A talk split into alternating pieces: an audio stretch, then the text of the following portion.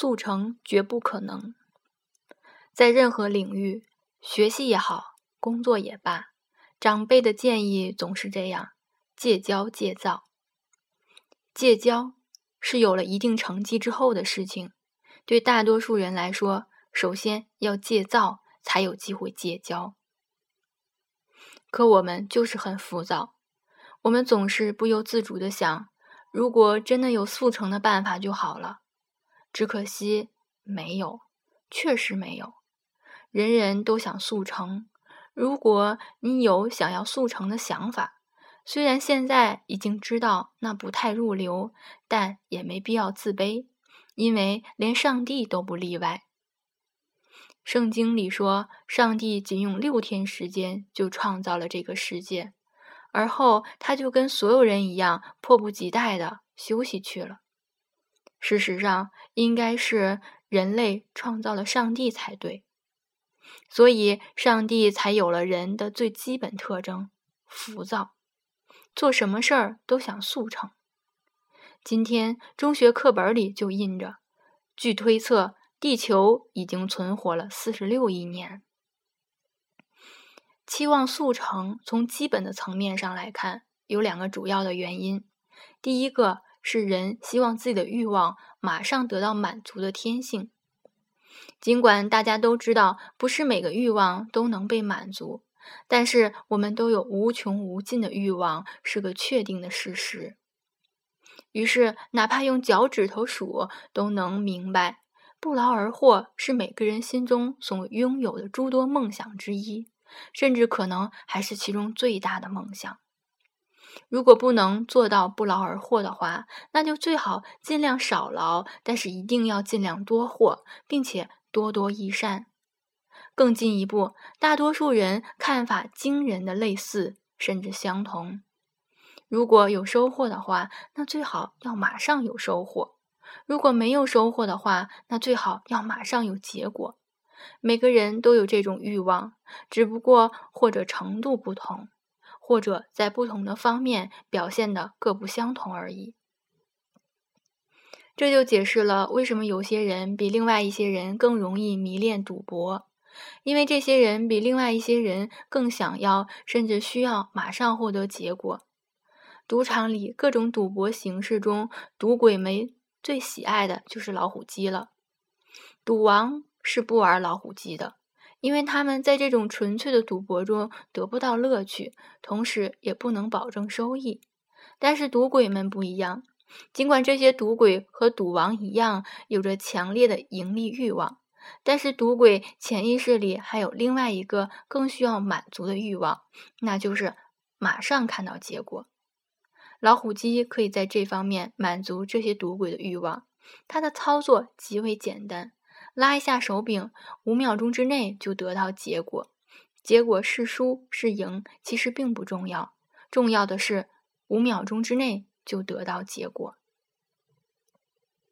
同样的道理，酗酒无度的、嫖娼乐此不疲的、吸毒不顾死活的、玩电游没完没了的。都是这种希望自己的欲望马上获得满足的天性使然。要命的是，整个社会在用各种各样的方式刺激人们的这种天性，并使其越来越强烈。电视广告告诉你，所有的减肥药都有神奇的功效，当天开始见效。报纸上的医疗广告告诉你，无论得了什么病都不要怕，找他手到病除。各种培训班告诉你，不管学什么都要速成，因为人生苦短。有一种防身术学习班儿极其火爆，看看它的名称就知道为什么这么火爆了，一招制敌。也许最善于利用人类天性的商业机构就是银行了。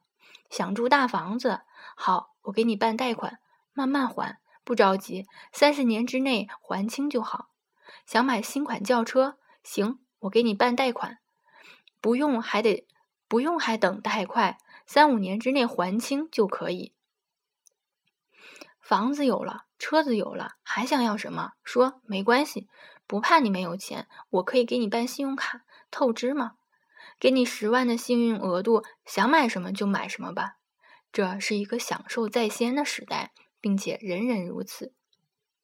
当然了，关于银行是如何对付那些最终欠债不还的人，他可从来不会在广告上提及，也尽量不对外公开。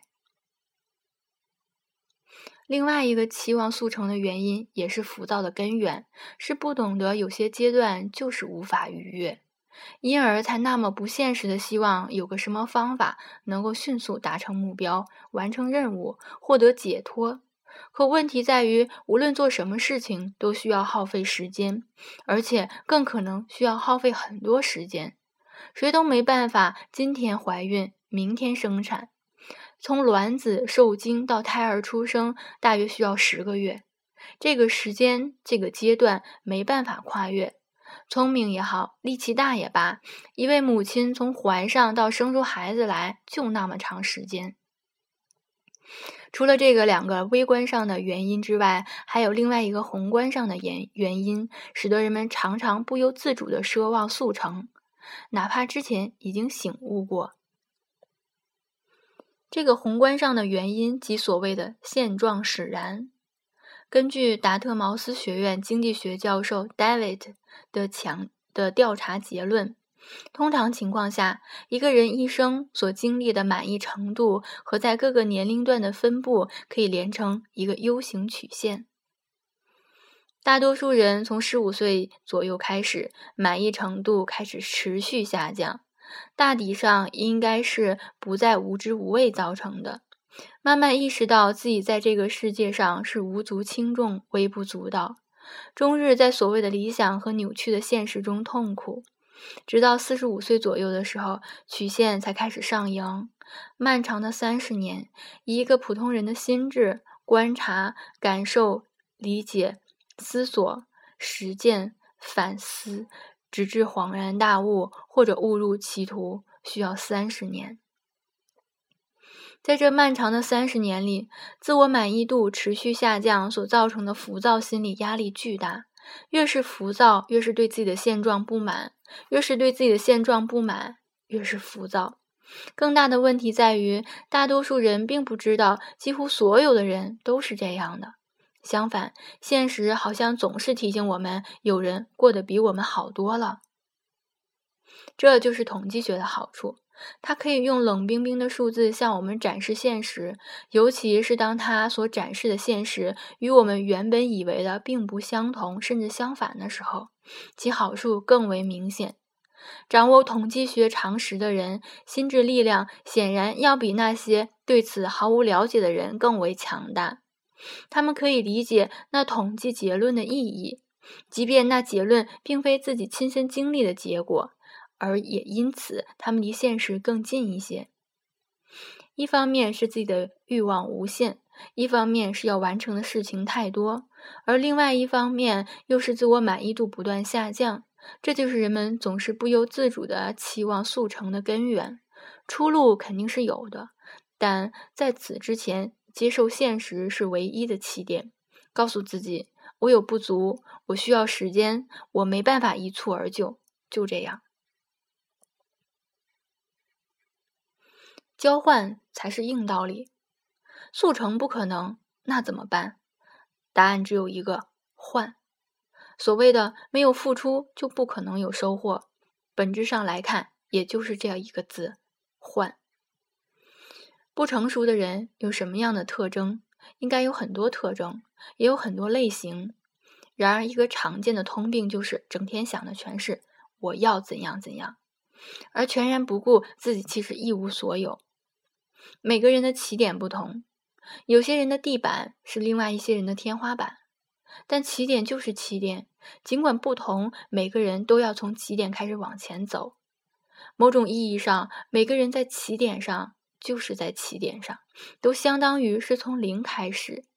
最初的时候，谁都是一无所有，而后通过各种手段，或努力，或投机，或勤奋，或取巧，换取能够拥有的东西。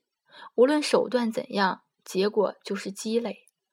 当然，有很多人连投机取巧都不会，更谈不上努力勤奋。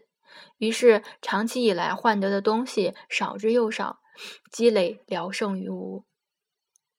然而，我要怎样怎样的欲望从不会削减，只会不断增加。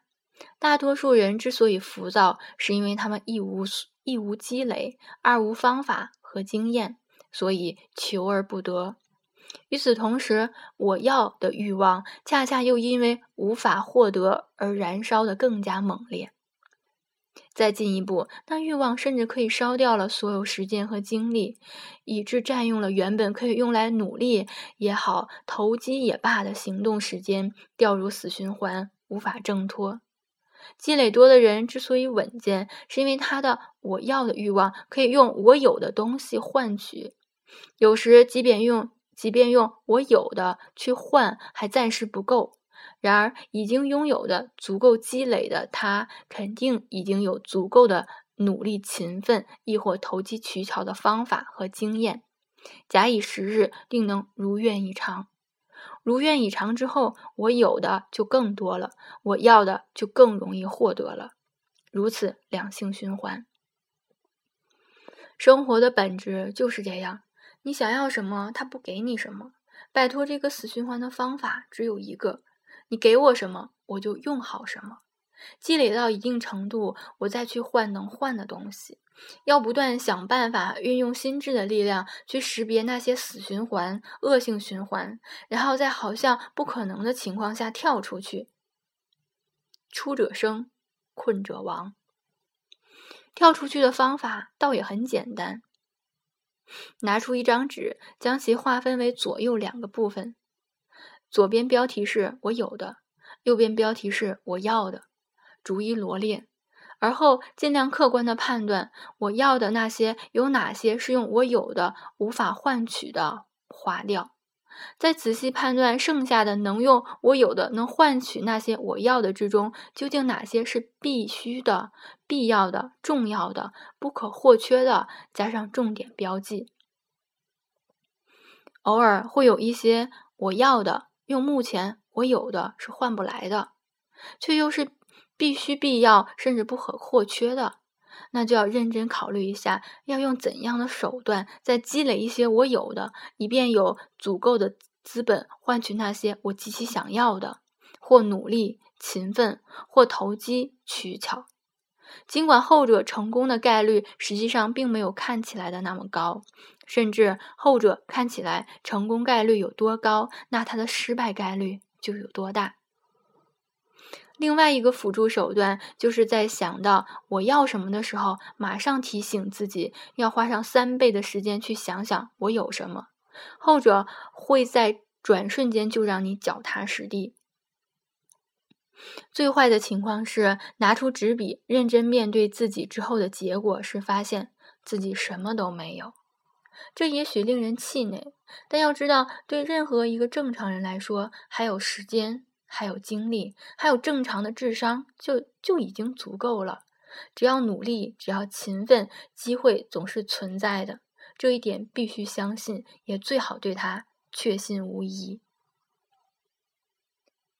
完美永不存在，没有人不追求完美，只可惜完美并不存在。大不列颠语语料库中的统计数据表明，最常与“完美主义”这个词一并出现的词汇是“脆弱的”。这不是偶然，这是人们在记录现实时自然而然出现的搭配。为什么完美主义者常常是脆弱的呢？因为他们总是被现实打击，且不明就里，常常怨天尤人。为什么受伤的总是我？越是能力差的人，越有。既非常不现实又极其脆弱的完美主义倾向，他们不现实是因为他们不懂。做咨询工作的人都有深刻的体验：越是没有常识的家伙，要求越高，因为他不懂，所以可以随便提要求。同样，没有做好过事情的人，正因为他们从未做好过，对所谓的做好全凭想象，没有任何事实依据，于是所有的症状都出现了。好高骛远，异想天开，白日做梦，纸上谈兵。因为他们不懂，所以他们不现实；而因为他们不现实，所以他们脆弱。他们很容易受伤，因为他们的要求太高，也因此总也做不到。有时这些人是故意这样的，尽管他们自己不愿意承认。把自己标榜成完美主义者，是他们抬高自己的手段，是他们不去做一些事的借口。他们把这个借口说出来的时候，真叫个掷地有声。做不好的事情我不做。然而人就是这样，装的久了就装的像了，装的太像太久，最后不管事实怎样，自己倒是相信先信了。这当然影响其后的决定和行为，可问题在于，没有什么事情是可以一下子做好的，所以他们这个也不做，那个也不做，到最后已经不是不做一些事情了，而是什么都没做，什么都不做，成就了所谓的一事无成。好笑的是，即便到了这样的境地，这些人还能打肿脸充胖子，声称我没什么可后悔的。有一些真正优秀的人也被别人称为完美主义者，可事实上这种描述并不准确。更为准确一点的说法应该是，他们是有能力做到更接近完美的人，并且他们一直在努力。比如好莱坞导演詹詹姆斯·卡梅隆就是总被称为一个完美主义者。他不断追求完美是事实，可前提是他不仅有能力，而且还坚持不懈。为了拍出《阿凡达》，他在拍完《泰坦尼克》之后准备了十四年。为了追求完美的 3D 效果，他耗资一千四百万美元与日本索尼公司的研发总部合作，开发出他理想中的开拍摄设备。